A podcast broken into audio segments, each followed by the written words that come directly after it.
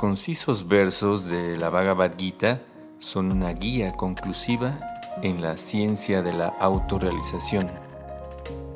A lo largo de milenios, la Gita ha proporcionado respuestas para grandes sabios sobre temas de gran valor para la humanidad.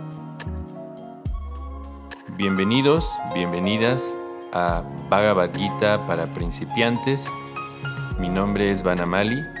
Estaré acompañándoles en la lectura de este maravilloso libro.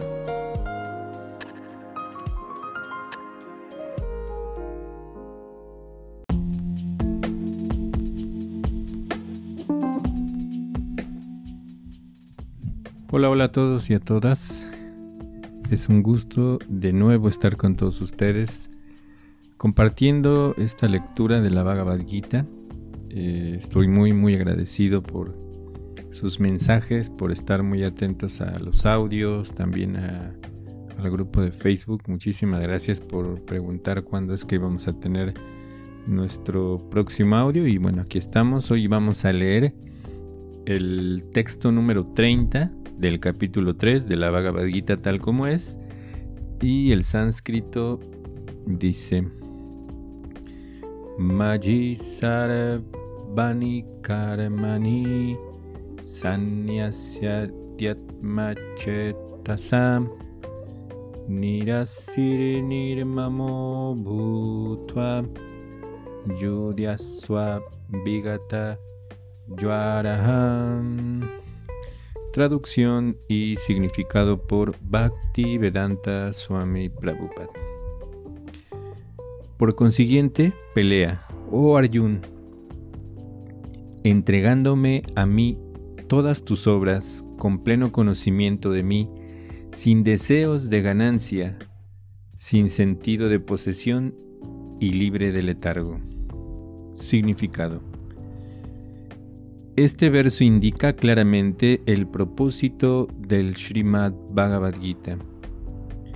El Señor ordena que uno se vuelva plenamente consciente de Krishna para desempeñar los deberes, como si se tratara de una disciplina militar. Puede que un mandato como ese dificulte un poco las cosas. No obstante, hay que cumplir con los deberes y depender de Krishna, porque esa es la posición constitucional de la entidad viviente. La entidad viviente no puede ser feliz en un estado independiente de la cooperación del Señor Supremo, porque la posición constitucional eterna de la entidad viviente es la de subordinarse a los deseos del Señor. En consecuencia, Sri Krishna, como si fuera el comandante militar de Arjun, le ordenó a este último que peleara. Uno tiene que sacrificar todo por la buena voluntad del Señor Supremo y al mismo tiempo desempeñar los deberes prescritos sin considerarse propietario de nada. Arjun no tenía que considerar la orden del Señor, solo tenía que ejecutarla. El Señor Supremo es el alma de todas las almas por lo tanto, aquel que depende única y exclusivamente del alma suprema, sin consideraciones personales, o en otras palabras, aquel que está plenamente consciente de Krishna, es conocido como Adhyatma Chetasa.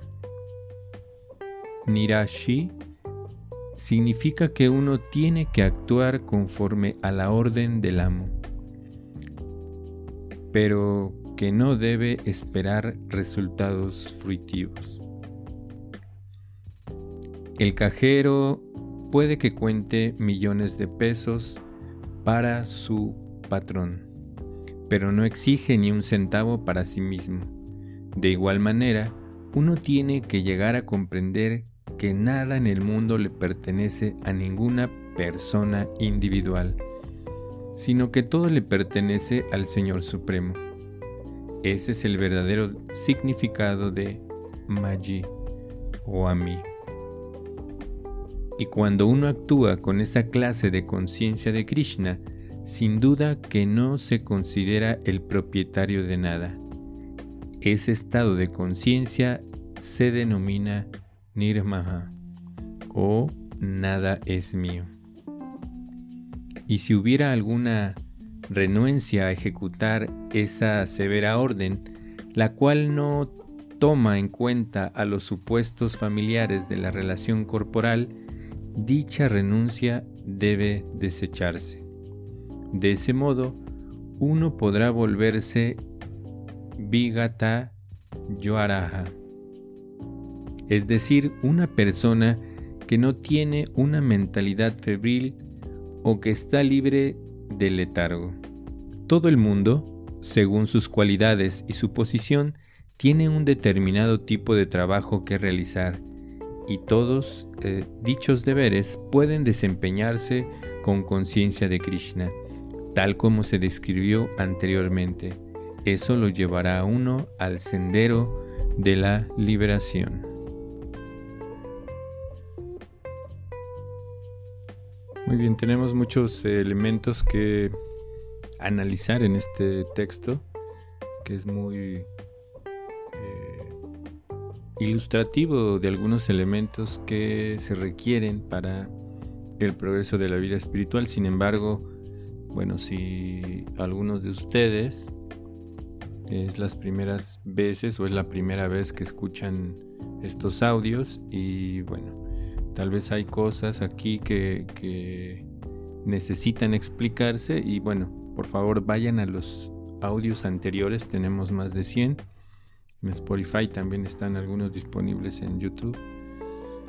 Eh, para poder entender un poco todo este contexto, estamos escuchando hablar a Krishna, eh, dándole algunas indicaciones a Arjun. Y una de estas es eh, entregar el resultado de las obras con conocimiento acerca de la divinidad. Y también con otro elemento, sin deseos de ganancia. Sin sentirse dueño eh, de esas posesiones ni de esas ganancias. Así que Prabhupada eh, está mencionando que este verso eh, habla acerca del propósito de la Bhagavad Gita. Para poder llegar a este nivel del cual se está mencionando, eh, uno debe eh, volverse consciente eh, de la espiritualidad, debe de desarrollar una conciencia espiritual. Eso significa todo el camino que ya hemos recorrido acerca del capítulo 2. De el primer elemento, entender que, bueno, yo no soy el cuerpo, eso es lo que nos está mostrando ese capítulo que yo soy un alma espiritual. Eso se tocó en el capítulo anterior con la filosofía de Sankhya Yoga. Esta filosofía nos muestra la diferencia entre el cuerpo y el alma y nos hace reconocer que nosotros somos un ser espiritual que es parte integral de la divinidad, de Dios, de Krishna, como ustedes le llamen a, ese ser supremo, a la energía suprema. Aquí también se mencionó el alma suprema. Nosotros somos, un alma pequeña, pero también existe el alma suprema. Así que eh, se menciona en realidad que hay un cierto tipo de, eh, seguimiento que uno debe de realizar en, un sentido de disciplina. Prabhupada aquí lo dice en un sentido muy estricto de la cuestión disciplinaria como algo militar en el sentido de, ser muy fijos y muy eh, conscientes de que es un deber de nosotros como eh, parte de nuestra identidad original. Parte de nuestra identidad original es que somos eh, individuos que están hechos para eh, complacer a la persona suprema. Y eso se refleja inclusive en nuestros eh, relaciones interpersonales eh, que tenemos terrenales, digamos. En nuestra condición actual, nosotros estamos sirviendo a nuestra familia, amigos, a la sociedad, a nuestra nación e incluso al mundo. Algunos están... Porque eso, eso es natural en el alma y por lo tanto al estar nosotros en esta situación corporal, eh, desarrollamos este aspecto eh, en lo que tenemos cercano. Puede ser a la mascota también, hay muchas personas que sirven. En realidad, nosotros cuando estamos eh, cuidando a alguien o estamos a cargo de alguien, estamos sirviéndolo en realidad. Eso es, esto es parte de, la esencia del ser, el servir. Porque nuestro estado original es el servicio a la divinidad. Así que también Prabhupada menciona algo muy importante que nosotros o la entidad viviente, en sánscrito se dice jiva, eh, dice que no puede ser feliz en un estado independiente de la cooperación del Señor Supremo. Es decir, que no es solamente el hecho de que nosotros servimos a la divinidad sin obtener algo un resultado, es decir, un resultado no egoísta, pero cuando nosotros servimos a alguien en, un estado de amor, eh, automáticamente esa persona reciproca sin tener que pedirlo. De la misma manera, cuando nosotros nos decimos que somos sirvientes de Dios, eh, Dios eh, también reciproca. Así que ese es, ese estado de cooperación. Uno, uno cuando se menciona que, no somos independientes en, ese sentido de cooperación, que a veces nosotros mismos queremos hacer cosas eh, o hacemos cosas con el hecho de esperar ese resultado para uno mismo, sin tener en cuenta que todo eso es gracia de Dios, es la gracia de, la divinidad. Y es ese estado en el que uno debe de pensar que todo lo que hace o todo lo que hacemos es simplemente para poder conectarnos con lo divino. Ese es yoga, esa es la vida espiritual. Eso es conciencia espiritual. Que cada cosa que realizamos en nuestra vida está enfocada en conectarnos con la divinidad y también conectar a otros con esas actividades. Y pareciera muy complicado, pero en este caso Arjun es un guerrero, está haciendo algo muy difícil está combatiendo incluso con su familia, con sus amigos, sin embargo eso lo está conectando con la divinidad no por el hecho de la ejecución de la actividad misma, es decir, de pelear, sino el hecho es eh, el seguir las instrucciones de la divinidad. ¿Y dónde viene todo eso? Para nosotros también en la misma Bhagavad Gita son las instrucciones que o el manual que seguimos para el desarrollo de la conciencia. Así que en realidad lo que se nos está empujando, se nos está eh, incentivando es a que nosotros no abandonemos nuestras actividades, al contrario, hay que ejecutarlas con un estado de conciencia de que es parte de mi deber, como Prabhupada mencionaba, que aún así tenemos que realizar nuestros deberes. Pero al realizar esos deberes, el resultado debemos de dejárselo a Dios, debemos de dejarlo a Dios y debemos de entender que todo lo que obtenemos de, ese trabajo o de esa actividad es simplemente eh, la gracia de Dios. Y de esa manera tan fácil nosotros podemos empezar a cultivar ese estado de conciencia. Y ya en otro sentido, un poco más avanzado, como se mencionaba acá, eh, acerca de, ofrecerlo, hacer una ofrenda. Es decir, que nuestro, nuestras mismas actividades, nuestro trabajo, todo eso eh, se puede volver una ofrenda a la divinidad.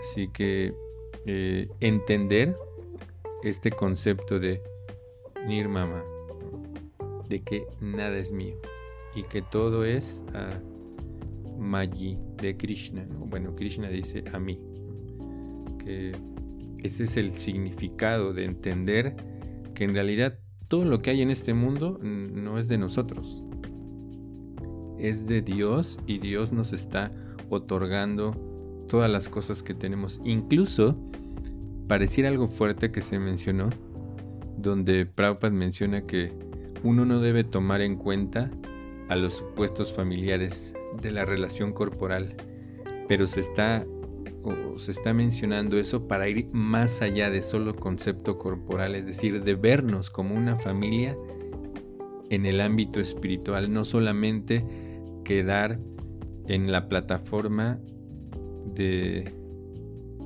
de lo corporal, de lo carnal, de lo, de lo material, sino ir más allá. A eso se refiere. No el hecho de que nosotros vamos a rechazar a nuestra familia o que estamos renunciando o estamos desechando nuestra relación con nuestros seres queridos, no al contrario.